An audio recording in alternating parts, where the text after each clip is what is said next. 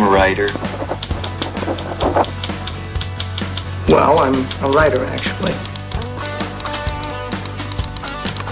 I am a writer. Ghostwriter.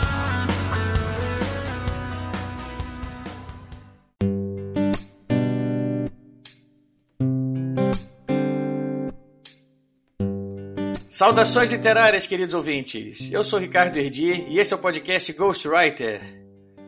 Nessa edição de hoje, a gente trouxe um convidado aqui de uma editora que eu particularmente tenho um carinho grande, que é a editora Grande Área, editora especializada em livros de futebol, para quem ainda não conhece. E para conversar aqui com a gente hoje e falar sobre os planos da editora, os projetos, os livros, a gente está aqui com o editor Bruno Rodrigues. Seja bem-vindo, Bruno. Tudo bem, Ricardo? Um prazer estar com, estar com você aqui no Ghostwriter. É um prazer falar para os ouvintes e as ouvintes também do, do podcast. Vamos bater esse papo aí sobre literatura em geral, sobre literatura de futebol também, sobre os projetos aí da, da grande área. Agradeço o convite. A gente que agradece a sua presença aqui. E futebol é uma paixão né, de todo mundo aqui, né? Então é mais fácil a conversa mesmo. É, vou cortar aqui que a gente vai aqui conversar com o Modena agora para ler os e-mails e daqui a pouquinho a gente volta aí. Segura aí.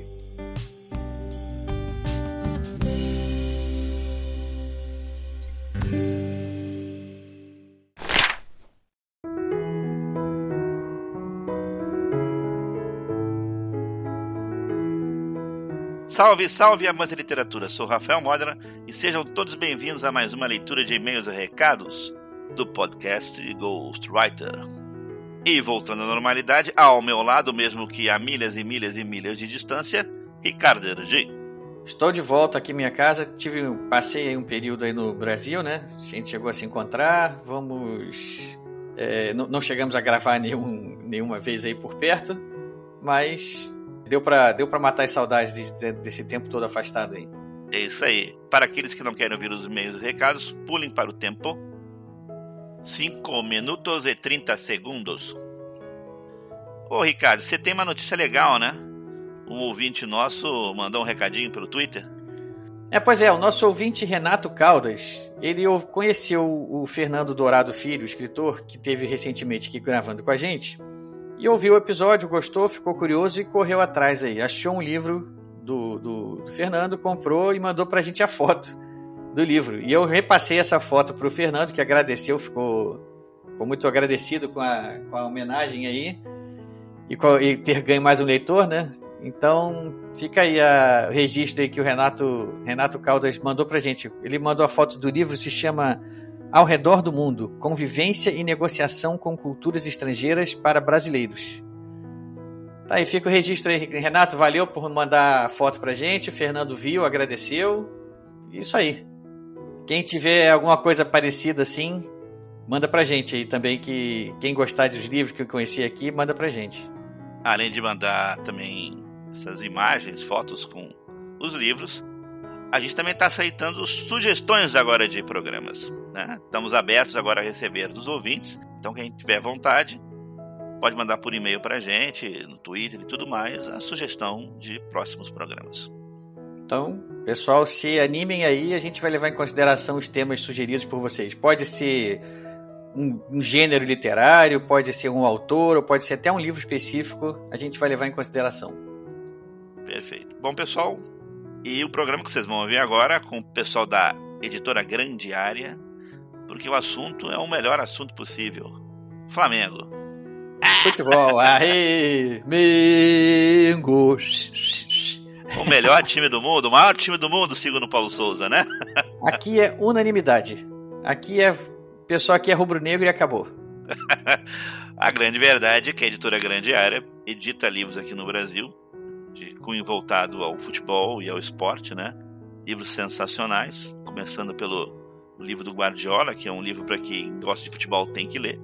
Então, pessoal, fica aí com a dica, então, com esse grande programa que o Ricardo fez junto com o editor da Grande Área. Bom, pessoal, quem quiser mandar o um e-mail para a gente, pode mandar para o endereço programagw.gmail.com programagw.gmail.com no Twitter, arroba programagw, arroba programagw, no Facebook, facebook.com barra programa GW, facebook.com barra programa GW. E como não pode deixar de ser, no Telegram, Ricardo? t.me barra programa GW. Ok, pessoal, então, até a próxima leitura de e-mails e recados. E eu já tô de volta daqui a pouquinho.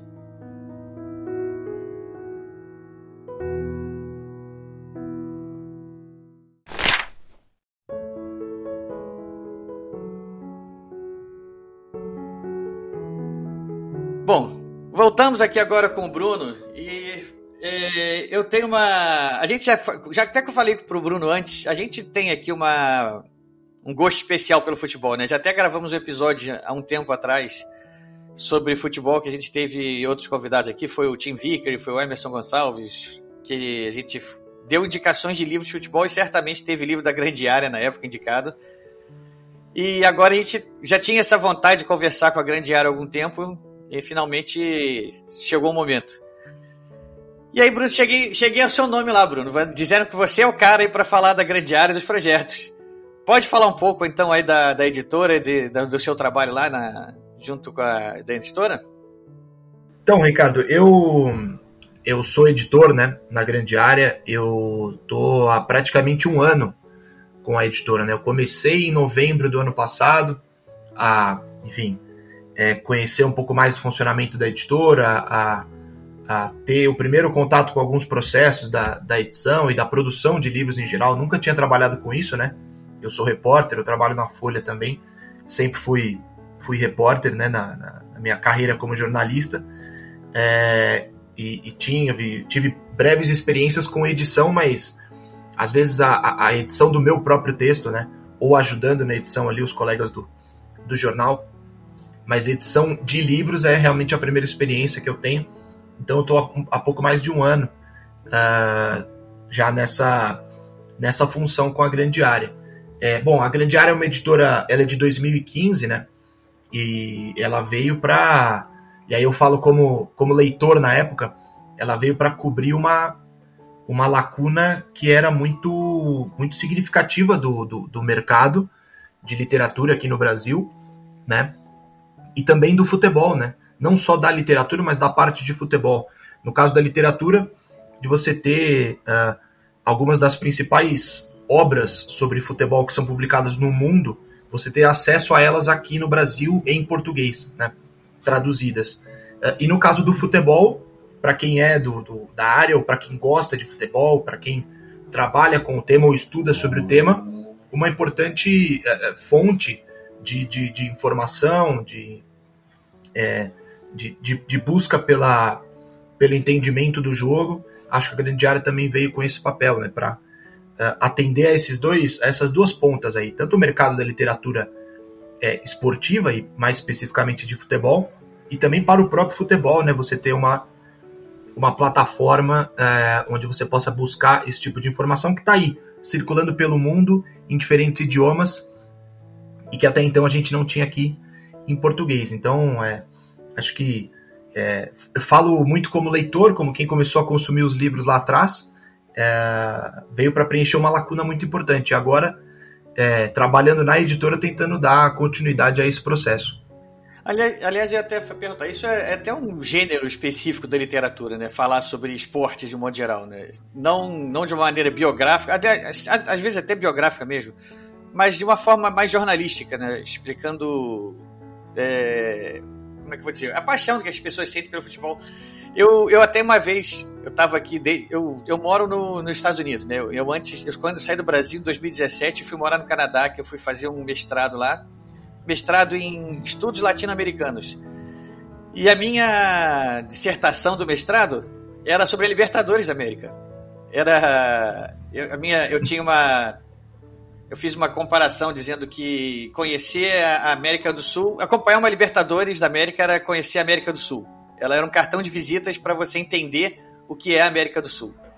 Isso foi a, a tese que eu. Ela, eu falo tese, mas mestrado para Brasil é dissertação, né? Mas lá no Canadá eles chamam de tese, para tanto para mestrado quanto doutorado, às vezes eu acabo falando, me confundindo aqui. Então, se quem estiver me ouvindo achar, estou falando que é tese, entenda, é uma confusão de termos só. Mas quando eu propus essa tese lá, o, orientador lá adorou e fechou fechou lá a ideia comigo, vamos embora pesquisar isso. Cheguei a escrever, cheguei a mandar, e eu tinha até a ideia de, depois de, de, de escrito lá e aprovado, eu dar uma, uma burilada nela e tentar submeter para a grande área para ver se tinha interesse de publicar. Mas acontece que eu, é, eu acabei entregando para eles a, a, dissertação, tive que fazer algumas modificações. Nessas modificações lá, por problemas pessoais, acabou que a gente não ficou no Canadá, teve que mudar para os Estados Unidos e eu acabei perdendo o prazo. Não, entreguei, não, não defendi a dissertação. E depois, quando eu me inscrevi de volta para a dissertação para defender, veio a pandemia, eu acabei me afastando da universidade. Ou seja, a qualquer momento eu posso voltar lá, me matricular e submeter. Mas e tem esse projeto engavetado aí, que quem sabe um dia eu vou submeter aí a grande área para uma publicação, porque futebol é uma grande paixão da gente mesmo, né? É, a gente recebe bastante coisa, Ricardo. Chega, chega bastante. Che, chegam alguns originais, algumas pessoas perguntando sobre é, como publicar ou se há interesse na publicação.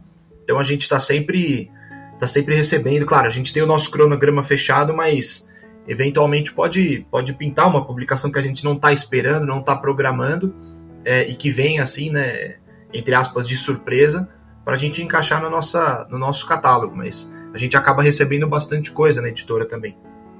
Então, fica a dica aí para quem está ouvindo aí, tem interesse em escrever sobre futebol. Quem sabe, ó, procura o Bruno aí, ele vai dar uma atenção para vocês. Orientação, pelo menos, né? no mínimo. Mas vamos lá, eu conheci a grande área, se eu não me engano, pelo livro do Guardiola, foi o Guardiola Confidencial. Foi, eu acho que o primeiro livro da, da, da Grande Área que eu, que eu tive em mãos. É, qual, qual foi o primeiro livro que a Grande Área publicou? Você tem essa cronologia aí? É, o, o Guardiola Confidencial foi o primeiro livro da editora uh, quando ela inaugura né, seu, a, sua, a sua atuação, junto com alguns outros títulos. Né? Ela veio junto de alguns outros títulos, mas o Guardiola Confidencial era o principal deles. É, acho que não só pela qualidade do trabalho, e, uh, mas pelo fato de ter sido também o primeiro a chegar aqui, é, é, o, é o principal livro da editora até hoje. Acho que em seis anos de editora, por mais que tenha, que tenha passado o tempo, né? O, o Guardiola já não está mais no Bayern de Munique, ele já deixou o Barcelona há muito tempo. Ele continua um livro muito buscado, porque eu acho que com ele aqueles que se interessam pelo Guardiola, eles vão na, na, na, fonte, né? Eles procuram entender o personagem a partir de um, de um trabalho que viu o Guardiola atuando no dia a dia, né? Então... É... Foi ali que o Guardiola fez o nome dele, né? E realmente ele é um técnico fora de série, né? Não, ele é, assim, eu falo é, particularmente, eu sou muito fã, gosto muito, acompanho com muita atenção a carreira dele, e eu tive a oportunidade de ler o Guardiola Confidencial no original, em espanhol, que chama é, Her, Her Pep, né? é o Martí Perarnal publicou e uma, pessoa conseguiu trazer de Madrid para mim. E, e até depois, enfim, quando a Grande Área publicou, não foi muito tempo depois, fiquei muito animado com a possibilidade de ter isso aqui em português, né? Mas é até hoje um dos principais, eh, se não o principal livro da editora, acho que a, há, há muito interesse das pessoas em entender o Guardiola, e o Guardiola Confidencial acho que é o melhor livro para isso. Eu tô até olhando aqui pro lado aqui, porque eu tô querendo ver se eu consigo ver. Tem um segundo livro também do Guardiola, né? Pepe Guardiola, A Evolução, também do Martí Perarnal. É uma espécie de continuação do Guardiola Confidencial. São livros bem diferentes, né? É, mas é, um, é uma continuação, é um, é um segundo trabalho do Perarnal de também explicar o que pensa o Guardiola sobre o futebol e o que, que ele aplica né, no, no, no, dia a dia de trabalho dele sobre futebol. E o Pepe Guardiola, a evolução já é uma projeção para o Manchester City, ou seja, já é um trabalho do o trabalho no Bayern de Munique, já mais consolidado, e aí ele projetando a ida dele já para o Manchester City. É isso. Eu tenho uma curiosidade, que eu tenho o Guardiola Confidencial, né? Eu já tinha visto ele na, nas livrarias, já tinha... Tava na minha lista lá de compras, e um dia eu estava assistindo Seleção Sport TV, se eu não me engano, o Marcelo Barreto era o apresentador, e ele mostrou o livro lá e fez uma brincadeira lá, dizendo quem escrevesse uma frase lá sobre o tema que estava sendo discutido no dia lá, é, ia, ia ganhar o livro. E eu acabei mandando a frase e ganhei o livro. Era, tinha um treinador lá de um time lá do Sul, ele tinha falado ele tinha feito uma observação extremamente machista lá sobre uma juíza lá, uma coisa assim do tipo. Não, minto, sobre uma jornalista. E eu aproveitei a, o tema desse, dessa reportagem dele lá e fiz uma frase sobre aquilo. E aí o Marcelo Barreto lá, não sei se foi ele exatamente, mas eu fui escolhido e eu ganhei o um livro. Chegou o um livro na minha casa com a dedicatória do Marcelo Barreto. Então, esse livro está aqui legal. guardadinho. Legal. Depois eu acabei comprando o Pepe Guardiola Evolução também. Eu tô, tenho os dois aqui. Mas eu, eu, eu, autografado pelo Marcelo Barreto, acho que só eu tenho. esse aí é. Esse, talvez daqui a um tempo ele possa valer um bom dinheiro, né? não, mas não vai ter dinheiro para vender, não. Eu tenho a coleção de livros, né? Como eu falei, eu fui um pesquisador né, de futebol no uhum. mestrado, então acabou que eu fiz uma coleção grande de livros sobre futebol aqui. Esse, esse não vai sair daqui, não, pode ter certeza. Mas vamos lá, continuando. Depois que vocês lançaram aí o Guardiola, é, eu, eu acho que assim, no, no Brasil, pelo menos, existe algum mercado para isso, né? Não, eu não sei o tamanho do mercado de leitores sobre, sobre livro de futebol, mas certamente existe e a grande área resolveu apostar nesse nicho. É, tem algum motivo para essa aposta assim? Ou foi paixão mesmo e vamos, vamos ver o que, que vai dar? Ou teve algum estudo de mercado? Como é que foi essa decisão pela, por, esse, por esse nicho específico? Olha, Ricardo, eu acho que a, a decisão ela parte primeiro do desejo, né? É... Certamente, né? Não tem é... nada dúvida que o pessoal é apaixonado aí. Não, é. A decisão ela parte do desejo de, de apostar num, num mercado que, que. Acho que quando a Grande Área surge, há seis anos, é, é um mercado que inexistia. O mercado de literatura de futebol, de esporte no Brasil, ele, ele quase não existe. São poucas ações de poucas editoras, uh, algumas editoras grandes, outras editoras menores, muitas delas independentes. E há muita coisa também acadêmica, mas o trabalho acadêmico às vezes acaba não chegando na livraria ou, ou ele, ele não consegue ser tão acessível ao, ao público, né? É, então... sei exatamente como é que é isso, porque eu sei que o texto que eu tenho escrito para a tese não é um texto que seria um livro comercial. Uhum. Por isso que eu falei que depois que defendesse a tese fosse aprovada lá, eu ia pegar aquele material e tentar transformar numa coisa mais fluida, né? mais fácil de ser lida para não ficar maçante. Porque o leitor Sim. comum vai ler uma tese e vai. Realmente é mais maçante mesmo, não tem uma, aquele prazer. Sim. Mas desculpa, vamos lá, continue. Não, é isso. É, acho que para tese, para dissertação, você precisa respeitar uma série de procedimentos e padrões, né? Que na, na, no livro comercial você não, não tem essa obrigação, digamos, né? Você não submete a um orientador e a um formato é, pré-definido, né? Há uma liberdade muito maior de vocabulário, de padrões e, e etc.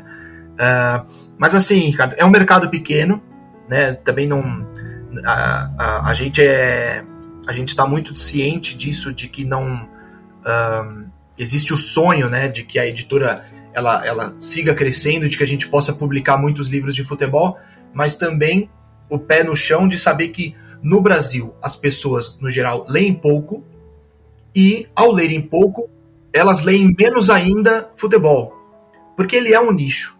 Apesar do futebol ser o esporte brasileiro, é o esporte nacional, é, as pessoas elas elas se interessam muito pouco pela leitura do futebol. Eu, eu vejo isso também com o meu trabalho como repórter, tá? É, há muito pouco interesse em determinados tipos de leitura. Acho que as pessoas gostam muito da informação sobre os clubes que elas torcem, e isso é natural, né? Então, o corintiano vai buscar nos portais e naqueles portais que cobrem o dia a dia as informações sobre o clube. Ele quer saber quem é que joga hoje, quem é que está lesionado, quem é que está suspenso. Ele quer saber quem é que o clube vai contratar no, no para a próxima temporada, se vai renovar o contrato de determinado jogador ou, ou não. Enfim, movimentações do dia a dia que partem do, do, do, do, do amor, da paixão do torcedor. Agora, o interesse por futebol, em geral, ele é, ele é baixo, ele é pequeno. E claro que para o mercado da literatura de futebol, isso tem um impacto. Então a gente sabe que é um mercado pequeno e que a gente fala para um nicho. Mas no caso da grande área, é um nicho muito fiel. E a gente é muito.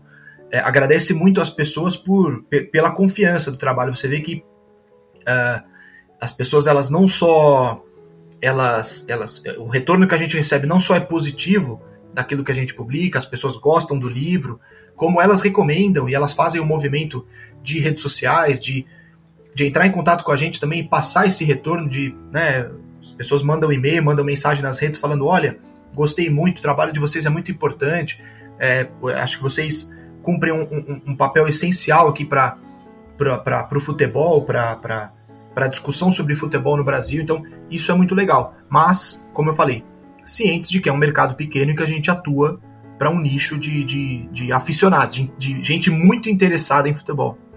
Eu, eu tenho um grupo aí no WhatsApp que eu participo aí com várias pessoas conhecidas aí, num grupo não muito grande, grupo é relativamente pequeno. Acho que a gente começou porque era um grupo que se, se conheceu porque a gente acompanhava as crônicas do. as análises do Lédio Carmona, que ele tinha no, no portal aí da internet. E o pessoal que comentava ali acabou formando uma, uma espécie de uma confraria ali dos pessoal que comentava ali sempre. E isso evoluiu, se transformou num grupo do Facebook e mais tarde um grupo no, no WhatsApp.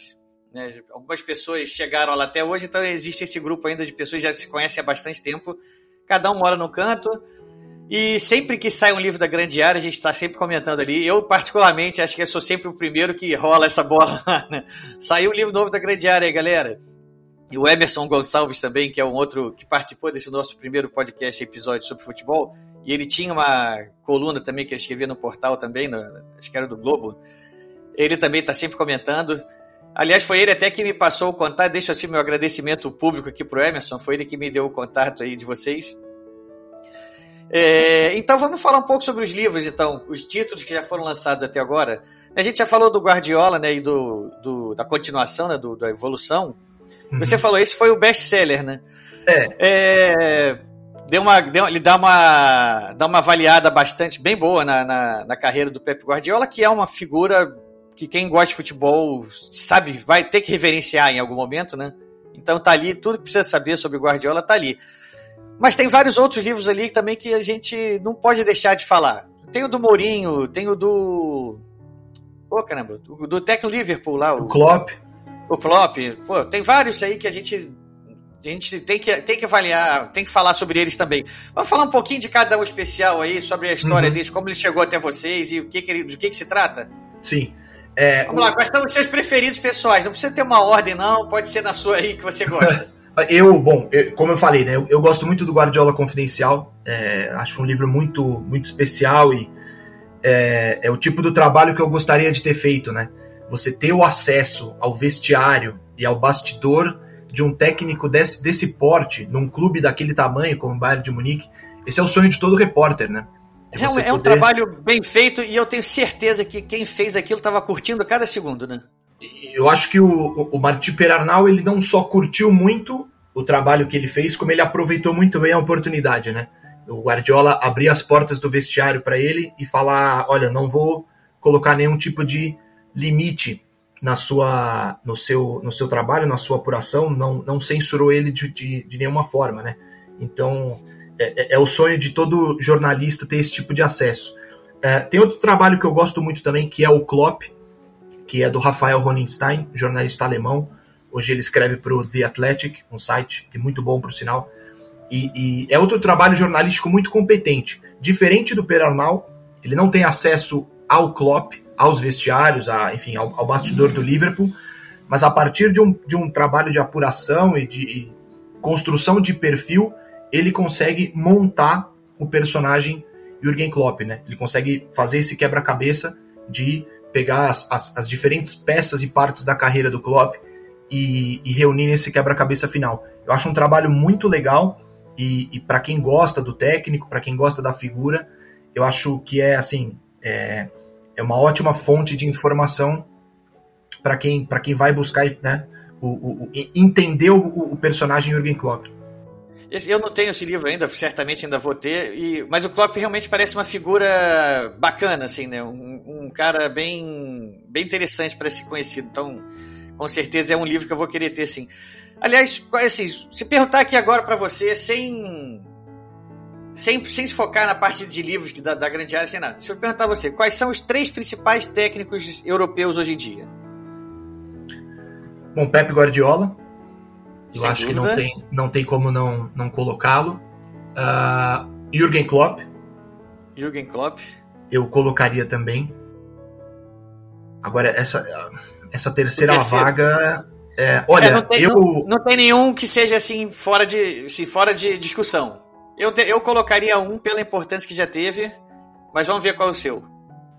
Não, eu, eu acho. Um que eu acho muito interessante e que é, ele parece só, só só ter evoluído nos últimos tempos, e, e, acho que os trabalhos mostram isso, é o Thomas Tuchel do Chelsea. Alemão mas, também, é. que trabalhou com o Klopp, né, um outro cara também. O, o Klopp, de certa forma, ele abre as portas para técnicos alemães que não foram jogadores de futebol, que não foram grandes craques, que tiveram carreiras muito curtas ou muito discretas no futebol alemão. Ele abre essas portas para esses treinadores uh, da Alemanha que são muito estudiosos, enfim, que, que pesquisaram, estudaram muito sobre o jogo. E o Thomas Tuchel é um desses caras. O trabalho do Paris Saint-Germain já tinha sido bom, né? ele foi finalista da Champions League, colocou PSG pela primeira vez lá e acaba de ser campeão da Champions pelo Chelsea, líder da Premier League agora, enquanto a gente uh, conversa aqui no podcast.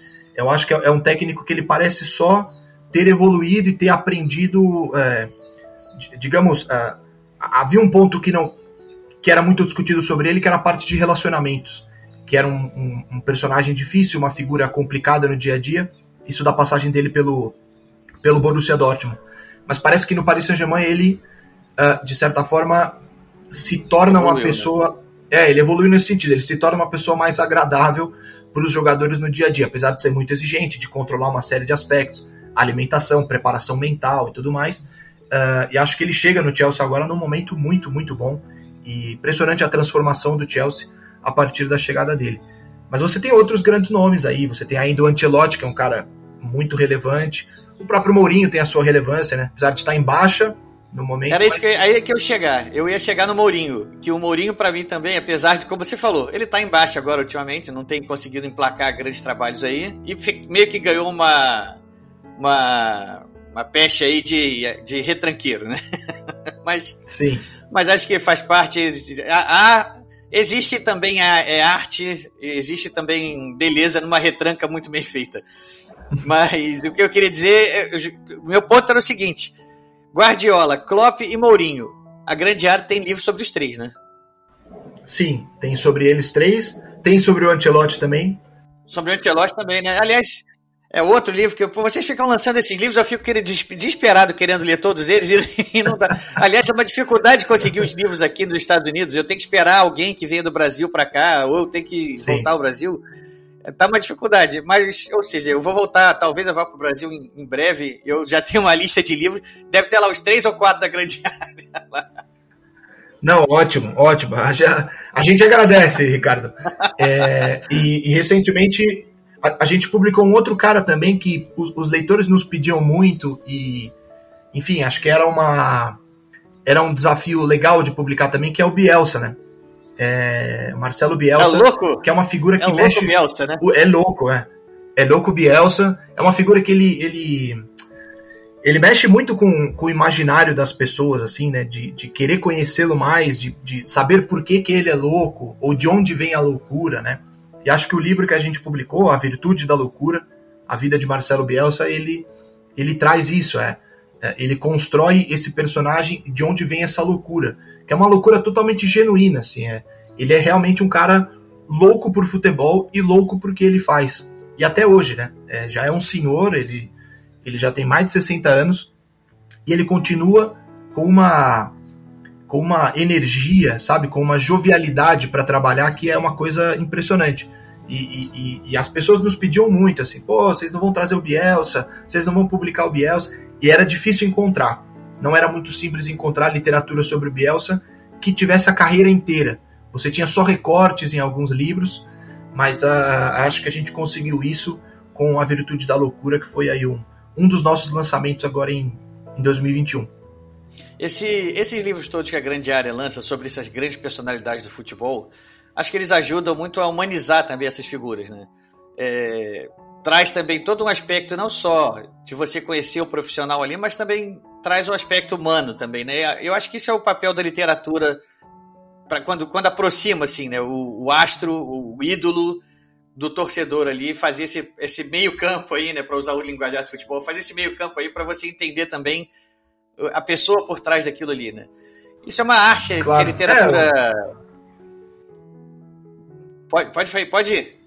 Não, é, eu acho que assim, Ricardo, ele, esses livros eles ajudam a entender quem é essa pessoa, né? Porque a gente acompanha, a, gente que gosta de futebol, a gente acompanha com alguma atenção, lê bastante sobre o tema e tudo mais, mas é, de, de certa forma a gente vê o Klopp uma vez por semana, entre aspas. A gente acompanha o jogo do Liverpool uma vez por semana, ou quando é semana de Champions League a gente vê duas vezes por semana, né?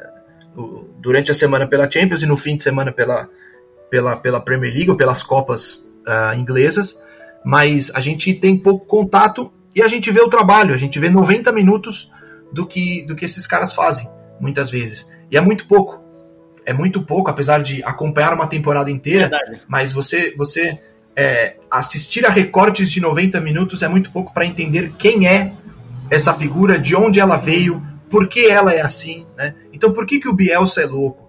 Por que, que o Guardiola uh, gosta que os times dele tenham a bola e não, e não pratica um futebol que se chama hoje de, de reativo? Por que, que ele gosta de ser protagonista? Por que, que o Klopp também é um maluco e gosta de um futebol que está sempre em alta velocidade, que recupera a bola rápido? Isso tem muito a ver com o que essas pessoas são. Né? E às vezes não só com o que elas pensam sobre futebol, mas a, a forma de, de se comportar, de, de agir no dia a dia, das referências que elas têm de vida, pessoais, né? Então esses livros eles ajudam nesse sentido também. É, o que eu acho importante, às vezes os livros eles acabam sendo muito muito laudatórios, muito elogiosos.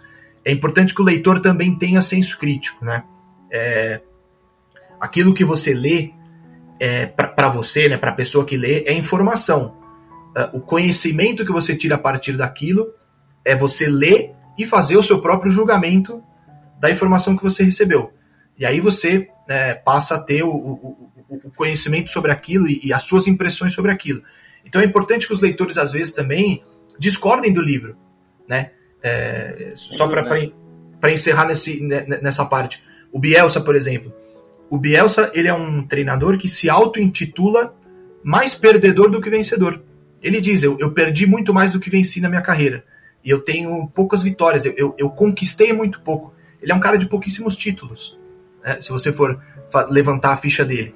Mas a influência dele vai muito além das, das conquistas, das taças. Né? Ele influenciou jogadores, ele construiu algumas grandes equipes, uh, e, e hoje aqueles jogadores que trabalharam com ele estão se tornando técnicos, ou em alguns casos já são técnicos estabelecidos, consolidados. O Simeone é um caso Simeone, de, de, né, de quem trabalhou com o Bielsa e hoje tem uma carreira fantástica no futebol europeu.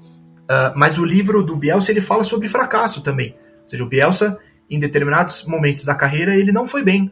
E é importante que uh, os livros tragam isso e, às vezes, se o livro não trouxer, que o leitor e a leitora também é, faça o seu julgamento a partir disso, porque de, não, não são figuras perfeitas e cometem seus deslizes é, e acho que estão sujeitas a esse tipo de julgamento também e que é importante, é importante saber que que essas pessoas elas não são intocáveis, né? Então, aproveitando que você está falando aí que livros às vezes são sobre as pessoas, né? São muitas vezes biografias, né? A gente tem essas grandes personalidades de futebol e aí os livros são muito baseados neles. Até estava vendo, eu fiz a minha listinha aqui, né? A gente falou que tem livro do Guardiola, do Mourinho, do Ancelotti, do Klopp, vários livros focados assim, principalmente nesses grandes treinadores da atualidade, né? Do Bielsa. Mas uh, tem outros livros também que a, que a Grande Área lançou que não são exatamente é, livros sobre essas personalidades. São livros que falam sobre futebol de modo geral. Né? Tem até livro de tática, né? O Pirâmide Invertida. Né? O, tem outro que eu anotei aqui foi o 11 Cidades, né? Esse, esse tá na lista dos meus favoritos, assim. Ah, é, vamos, por quê? aproveitando que você que você fez esse, esse gancho, Ricardo, o 11 Cidades é um dos meus livros favoritos. Uh, um porque eu, é, é, outro livro, e talvez mais do que o. Esse é um dos que está na minha lista quando eu for ao Brasil, viu? Não, olha, e, e, acho que você vai gostar muito da leitura. Ele, ele é muito gostoso de ler. Uh, eu acho que mais do que o Guardiola Confidencial, o livro que eu gostaria de ter escrito é, era o 11 Cidades, do Axel Torres. Porque eu me identifico muito com a forma como ele enxerga o futebol. É, o Axel Torres e, e, Assim, a, a, minha formação como alguém que gosta de futebol é muito semelhante à dele. Uh, sempre gostei muito de futebol internacional, uh, pude acompanhar. Eu, eu, sou de uma geração que já pôde acompanhar futebol internacional com muita informação, né? Então, eu, adolescente, já assistia a campeonatos europeus na TV, na TV a cabo. Então, eu tive essa oportunidade, né? Eu tive esse acesso, que foi muito mais simples do que uh, outras gerações anteriores. E ele não é muito mais velho do que eu, Axel Torres, e nós vemos, acho que futebol de uma forma muito parecida. E é um livro que mistura a, essa paixão dele pelo futebol, a forma como ele enxerga o futebol e como ele gosta de conhecer uh, o futebol que às vezes não é tão conhecido da, do grande público. Né? Então ele vai à Eslovênia, por exemplo, e é um capítulo fantástico. O capítulo em que ele viaja à Eslovênia para conhecer o futebol de lá. Aproveita que você citou esse lance da Eslovênia aí, faz uma sinopse do livro aí para o nosso ouvinte aí que ficar interessado em, em ler esse livro. Do, do, que que trata o livro, como é que é, como é que é essa sinopse aí? Bom, acho o, o próprio livro já indica isso, né? É, são 11 cidades e, e são 11 paradas que o Axel Torres, ao longo da vida e da carreira dele como jornalista, faz em diferentes cidades pelo mundo, né? Então, ele começa, ele fala da própria Sabadell, que é uma cidade da, da, da Catalunha, próxima a Barcelona, e ele é de lá. Ele torce pelo Sabadell, que é o clube local. Então ele começa a falar é, da, da, das raízes, de como nasce a paixão dele pelo futebol. E aí depois, já na carreira como jornalista, e como um jornalista muito curioso, que quer conhecer o futebol de vários lugares do mundo, ele tem a oportunidade de viajar. Ele cobriu grandes eventos, ele fez Eurocopa, ele fez Copa do Mundo, ele cobriu jogos de Champions League, de Europa League. Então foi um cara que teve a chance de viajar para muitos lugares. Ele vai até Tóquio, inclusive. Então 11 cidades é um conjunto de relatos de futebol que misturam uh, o, o, jornalismo, a crônica e também o relato de viagens. Né? Basicamente é o sonho de qualquer pessoa que gosta de futebol, é viajar atrás de futebol. Então você é, viajar e conhecer os estádios, conhecer as pessoas, os torcedores, a cultura local, é o que ele reúne nesse conjunto de, de, de, de paradas que ele faz pelo mundo no 11 cidades. É assim, é, é uma das leituras mais gostosas que eu já fiz. Sou muito fã do Axel Torres, inclusive pude entrevistá-lo há um tempo atrás. A gente publicou na nossa na nossa newsletter da Grande Área. Acho que em breve a gente vai colocar essa entrevista na íntegra lá no nosso blog também. Eu, assim, eu sou fã declarado, cara, fã de carteirinha do Axel Legal. Torres e indico para todo mundo a leitura.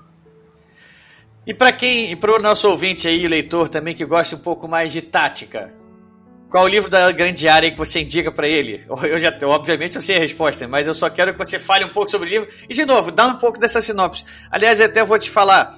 A gente aqui no podcast a gente tem um, um lema aqui, um slogan, que é o seguinte: vou comprar amanhã. Eu, porque toda vez que alguém comenta sobre um livro aqui que a gente ainda não leu e fica interessado, é, a, a, imediatamente o comentário, eu vou comprar amanhã, né? Então a gente tem convidados aqui, principalmente o Mata, escritor lá do Brasil aí, grande amigo. Ele que lançou esse slogan, porque a gente não pode falar de nenhum livro para ele, que ele já fica desesperado, ele já, eu vou comprar amanhã esse livro já. Então você falando aí do 11 cidades aí agora, eu já decidi, vou comprar ele amanhã. Não, comprem amanhã, é, é se vocês estiverem ouvindo. comprem hoje, né? É, comprem, hoje. hoje. É. Se possível, comprem hoje. Enquanto vocês estão ouvindo aqui, acessem a loja da, da grande área e comprem já 11 cidades. Mas você falava sobre tática e é não dá para não falar do, da pirâmide invertida, né? Livro do, do Jonathan Wilson. Eu acho que a melhor sinopse que eu posso fazer é a Bíblia da tática do futebol, da história do futebol. Então ele é um é, é, ele conta a, a, toda a história de evolução do, do, jogo de futebol, desde o seu surgimento até agora, os tempos mais modernos, enfim, todas as transformações táticas que foram levando o futebol sempre adiante, né? Hoje, por exemplo, 2021, é, é difícil você falar em novidades. Já não existem mais é, novidades no futebol, ninguém cria coisas novas. O que os técnicos de hoje fazem, é, eles pegam toda essa informação de mais de 100 anos de jogo, né? E adaptam uh, conceitos e transformam uh, ideias a partir daquilo que eles pensam para as equipes deles, né? Então é na verdade é, você absorve todas essas ideias, mastiga e transforma num, num, conceito que é seu, mas na verdade vem de referências daquilo que já foi feito. Ou seja, não há mais novidade no futebol. E a Pirâmide Invertida conta toda essa história, né? É um livro, uma leitura assim, ela é, ela é densa, ela é bastante profunda. Acho que quem, quem comprar, eu recomendo fazer a leitura com bastante paciência, né? Dificilmente vai ser um livro que você vai pegar uh, uma tarde de, de sábado e vai terminar a leitura. É muita informação. Cabeça, uma hora, ela, ela começa já a, a dar, a dar tilt, já a dar tela azul. É, mas é um livro para assim, as pessoas é, lerem com bastante paciência e eventualmente terminarem um capítulo e irem pesquisar sobre isso na internet para poder aprofundar ainda mais e absorver tudo aquilo que o Jonathan Wilson conta, né? É outro grande autor e é muito é muito gratificante, muito legal para nós na grande área termos um livro publicado, muito provavelmente o melhor livro publicado pelo Jonathan Wilson até hoje, que é a Pirâmide Invertida. Então, para quem gosta, né, de, de tática, de dos estudos sobre o jogo, do entendimento daquilo que acontece no campo, é é leitura obrigatória. Eu não sei se é da mesma linha do Pirâmide Invertida, mas tem outros dois livros da, da Grande Área, que são o Gol da Alemanha e o, a Escola Europeia. Eles vão um pouco por essa linha também de esmiuçar tática. Como é que é isso aí? Fala um pouquinho sobre os dois também. É, eles são diferentes, eles são diferentes, Ricardo. O Gol da Alemanha fala um pouco sobre o jogo, né? É, claro, a, a, o Gol da Alemanha é o livro que vai culminar é, é, o processo que vai culminar no título mundial da Alemanha em 2014, que brasileiros lembram muito bem. Né? Eu diria mais do que no é, título mundial, eu diria que ia culminar no 7 a 1 No 7 a 1 exatamente. É. Uh, então, eu, assim, obviamente, para a Alemanha, a grande repercussão da Copa é o título, mas no Brasil, a repercussão daquela Copa não é o título da Alemanha, a repercussão da Copa é o 7 a 1 Sim, né? É, é, é a memória mais forte que vai ficar da Copa de 2014, certamente.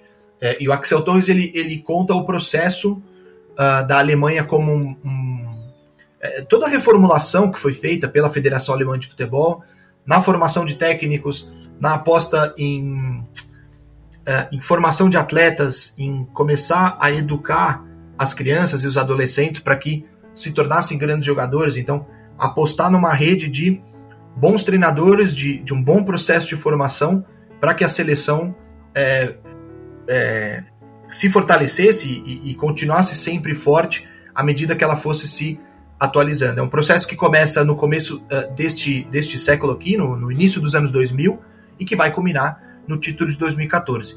O Axel Torres ele faz uma tabelinha com, com um professor de alemão no livro, é, o, que é muito, o que é muito curioso, e ele tem essa visão do alemão, né, falando sobre, sobre a própria seleção, sobre o próprio futebol uh, do país mas é um trabalho mais jornalístico que vai analisar gestão, vai analisar o jogo, vai analisar a forma dos alemães também encararem as coisas. E o Escola Europeia é um livro mais sobre gestão, é um livro mais sobre uh, culturas de futebol e como se formam essas culturas, como determinados clubes é, constroem as suas identidades. Então, por que, que determinados clubes são como são? O Escola Europeia é um livro que, que vai nesse ponto. Então são, são livros diferentes do, do Pirâmide Divertida, mas de alguma forma complementares também, porque você vai entender como determinados clubes jogam, determinadas transformações táticas, a partir do que aqueles clubes, essas instituições, fizeram ao longo da história, né?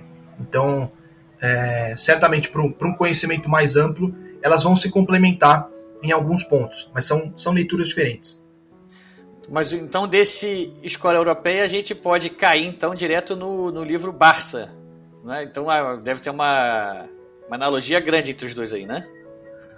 Com certeza, com certeza. É, o Barça é o livro que vai também é, explicar o processo que culmina no maior Barcelona da história, que é possivelmente um dos melhores times da história, que é o Barcelona do Pep Guardiola. Então ali você vai identificar alguns processos, algumas tomadas de decisão do clube, né, da, da instituição Barcelona, uh, para que ela tenha desenvolvido uma forma de jogar uh, ao longo dos anos e que vai chegar até o ponto máximo que é Barcelona do Guardiola. Então ela vai passar pelo Cruyff, vai passar por todas as transformações, vai passar por esse, esse período entre Cruyff e Guardiola, que ele é acidentado em muitos pontos, né? Mas que tem ali um, uh, uma importância de resgate da instituição também, na metade da, da, da primeira década de, do século, né, por volta de 2003, 2004, o Barcelona ele sai de um, de um período muito complicado, não tão complicado como este agora, mas ele sai de um período muito complicado para começar a pavimentar o caminho que vai culminar no, no Barça do Pep Guardiola. Então, também, também leituras que vão se complementar e vão ajudar a ter um entendimento mais amplo do, do que é o Barcelona e, e, e por que o Barcelona é assim, né? Por que, que as coisas no Barcelona funcionam da forma como funcionam, ou não às vezes. É, é se tornou um, um, time ali, um, um, um, clube, como é que eu vou dizer, é, dos sonhos, né? É, virou, virou uma referência ali, um benchmark, aquele time do Barcelona lá. A gente vive numa época, né, como você falou, que hoje em dia a informação está tá muito disponível e está muito fácil de ser divulgada pelo mundo inteiro. Né, e a repercussão daquele time do Barcelona, da, dos feitos dele, realmente foram em escala global, né? Eu vou puxar a sardinha para o meu lado aqui e vou dizer que o Flamengo de 81 é desse tipo aí também. Apesar de ter sido numa época diferente, onde a única mídia que atravessava os oceanos praticamente era só o jornal impresso, né? Mas é um time que até hoje povoa as mentes aí de todo mundo que é, gosta, de, gosta de futebol e acompanha e pesquisa futebol, sabe que aquele time também fez mágica. E eu ouso dizer que se aquele time fosse, fosse atual, ele estaria no nível desse Barcelona aí, estaria também sendo reconhecido mundialmente. Estou falando bobagem ou não? Não, é um time histórico. É um time histórico. Acho que é, tá na história do futebol brasileiro, sem dúvidas, como uma das principais equipes é, do, do, do, do, nosso futebol. Inclusive, agora, esta semana, inclusive, aqui que a gente está a gente tá gravando dia 17 de novembro. Nesta semana aqui, uma revista. Hoje? É, uma revista hoje, hoje tem um jogo importante, Flamengo. Hoje tem o final, né? Do Palmeiras, Libertadores. Pois é.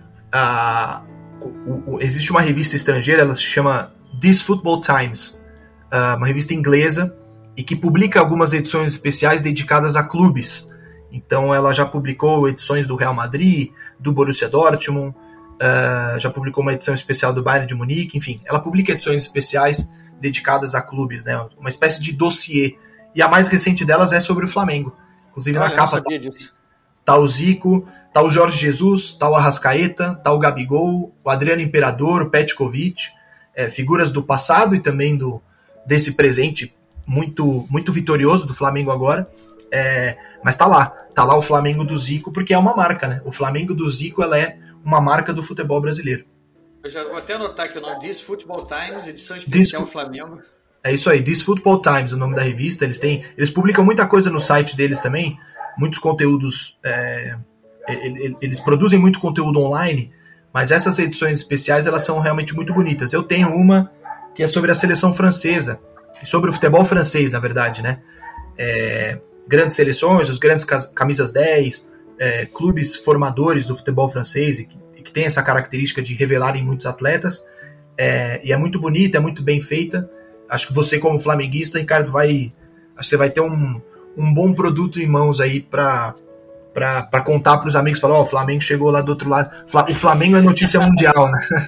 Eu vou ver se eles entregam aqui nos Estados Unidos aqui. Vou, vou, vou, buscar, vou buscar isso aí, porque agora fiquei interessado e vou comprar amanhã mais uma vez. vou comprar amanhã, né? O carrinho, o carrinho de amanhã tá cheio já. Tá cheio, tá, tá ficando cheio. é, bom, a gente tá, já falou sobre vários livros aqui da grande área. É, gente, eu quero deixar para fechar aqui com o último lançamento da grande área. Mas então, antes, um pouco antes da gente. Aliás, vamos falar direto dele.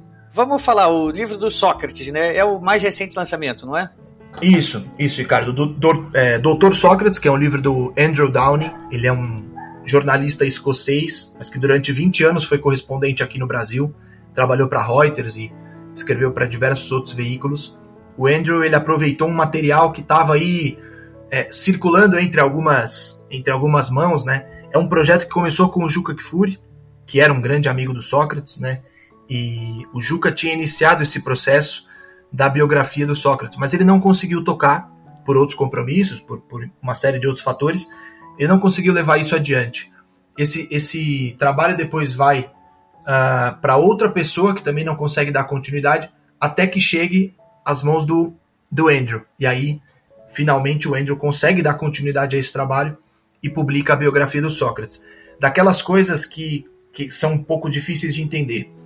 É, inclusive o Martim Fernandes, um colega meu, jornalista, falou sobre isso na coluna dele no Globo há alguns dias.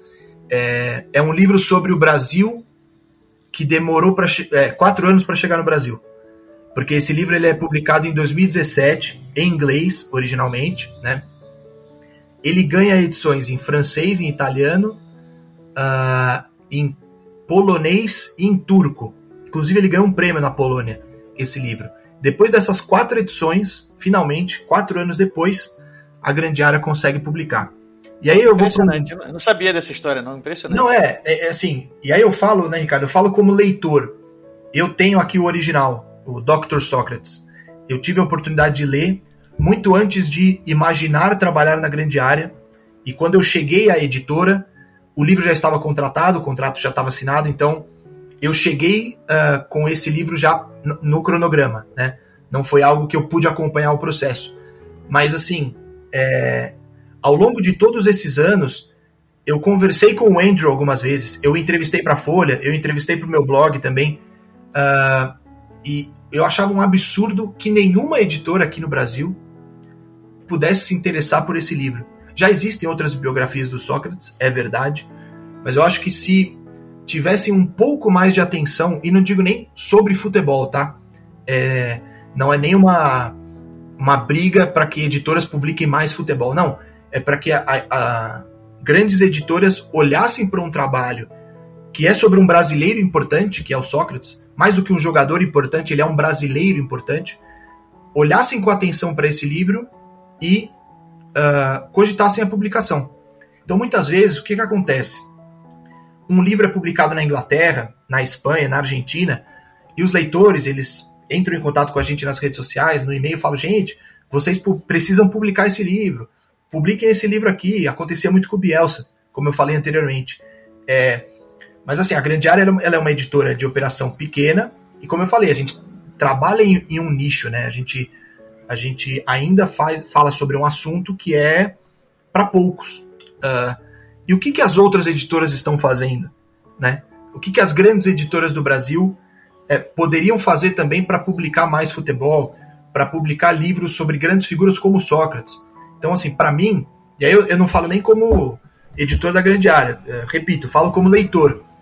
É, é inadmissível que uh, um, um, livro como esse, uma biografia tão boa como a do Andrew sobre o Sócrates, ela tenha levado tanto tempo para chegar ao Brasil e que tenha chegado por uma editora que é, é independente, que faz as coisas, né? É, uh, enfim, com muita, com muita força de vontade, mas com muito pé no chão também, para não achar que a gente né, trabalha para um público muito grande, né?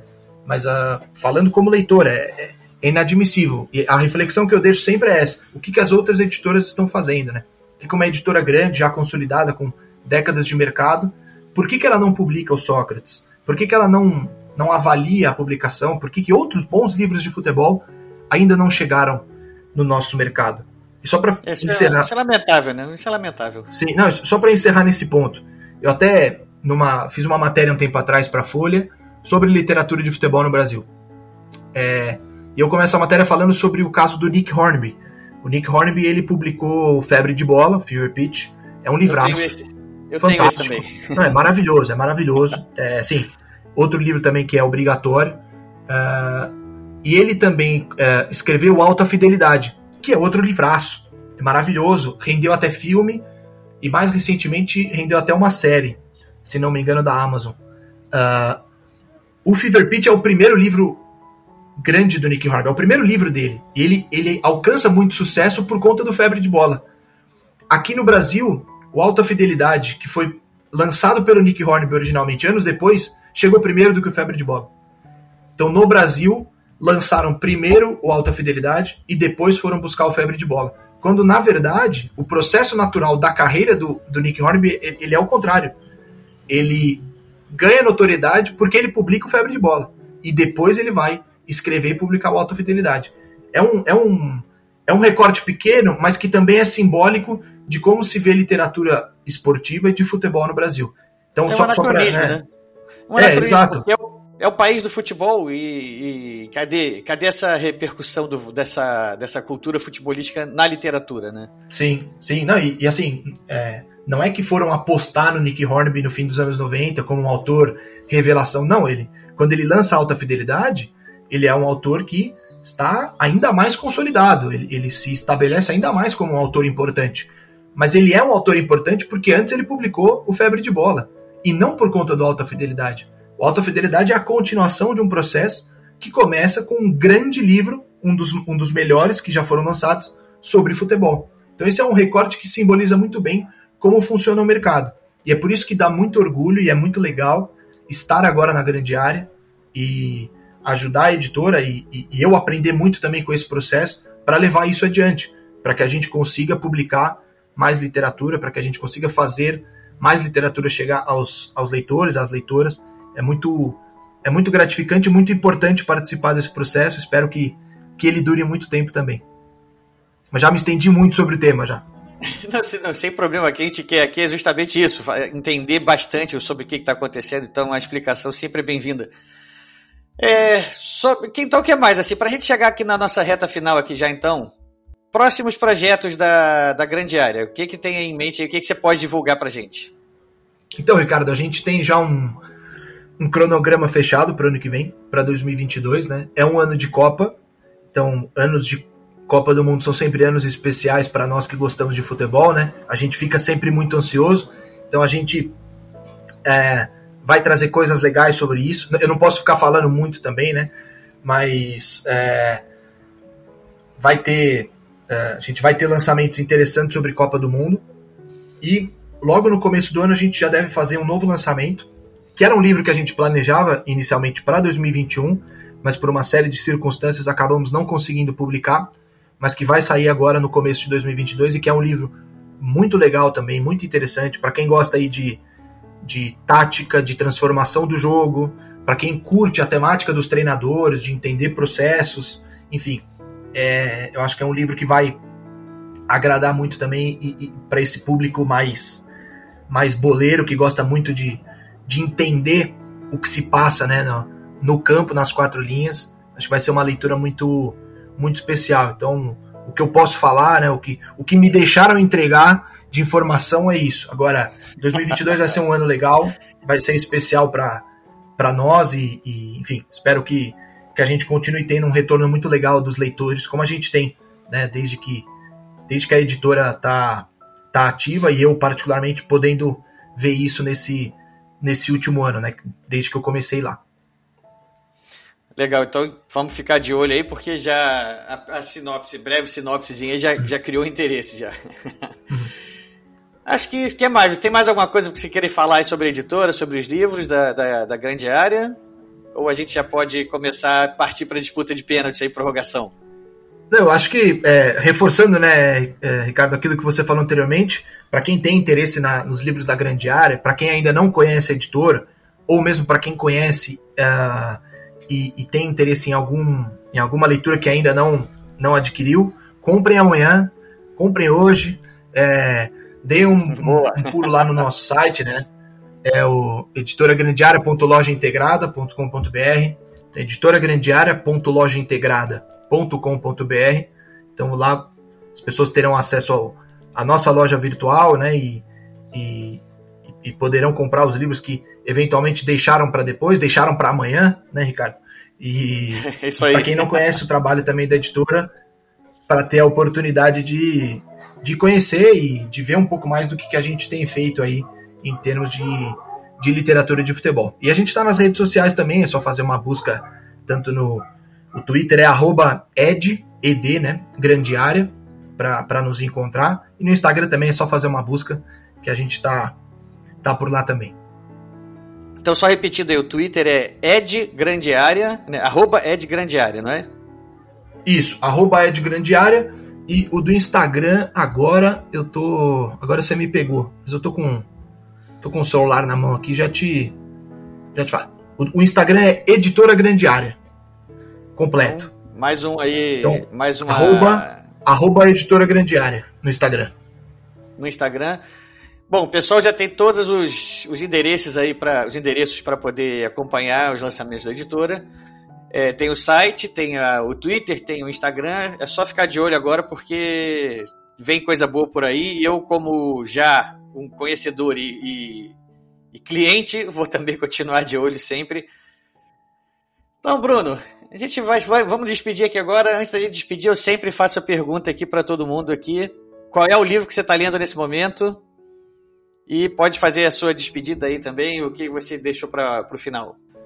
Olha, eu tô começando a ler agora. vou fazer duas leituras em breve vou ver se eu consigo fazer as duas ao mesmo tempo. Mas eu tô começando a ler agora um livro do Jonathan Wilson, que é um, um dos autores que a gente tem publicado, autor de Pirâmide Invertida, que se chama Angels with Dirty Faces. Uh, são os anjos de caras sujas. Inclusive esse livro já saiu em espanhol com esse mesmo título também, o Ángeles de Caras Sucias, que é um, uma pesquisa do Jonathan Wilson sobre a história do futebol argentino. Então ele fala sobre a formação do jogo, do futebol argentino e do jogador argentino. É, é uma das leituras que estão estavam aqui já a esperando. A famosa figura, pra, a figura do feitas... PIB, né? Não, é, é, tem isso também, né? Não dá para falar sobre sobre a Argentina, sobre formação do futebol argentino, sem falar sobre o próprio país. E o Jonathan Wilson é muito competente nesse sentido, né? Ele não fica só restrito ao futebol, ele procura incorporar os aspectos culturais e, enfim, econômicos e históricos do, de, onde esse futebol, de onde esse futebol está inserido para contar uma história mais, mais completa, né? E tem um entendimento mais, mais profundo sobre aquilo. E é um livro que estava me olhando aqui há algum tempo já, estava na pilha, estava me perguntando aqui quando, quando é que, né? Quando é que, quando é que você vai me ler? Quando eu é que sei você vai bem abrir, é isso. né?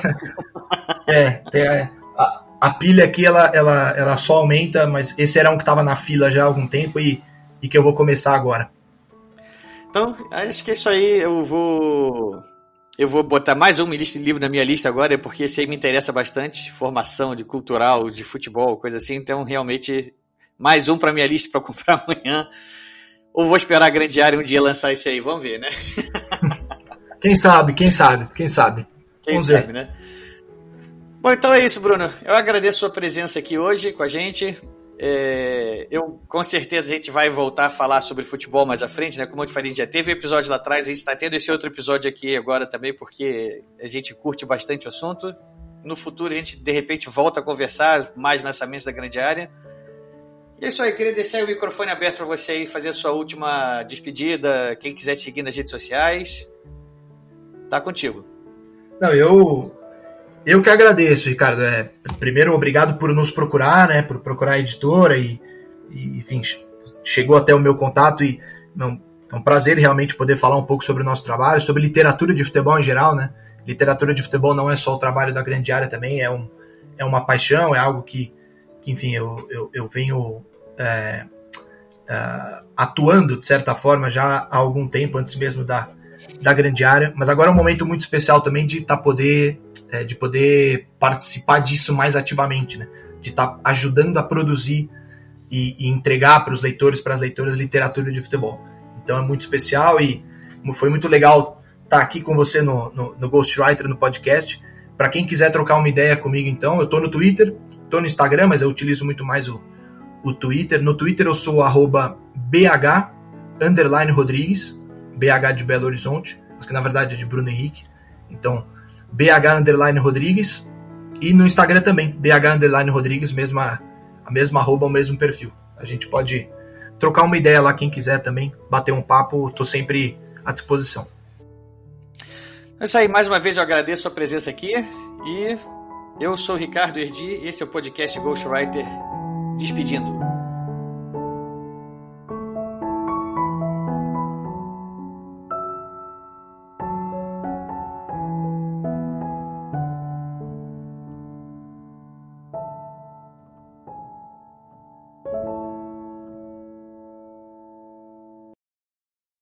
Este foi mais um episódio do podcast Ghostwriter.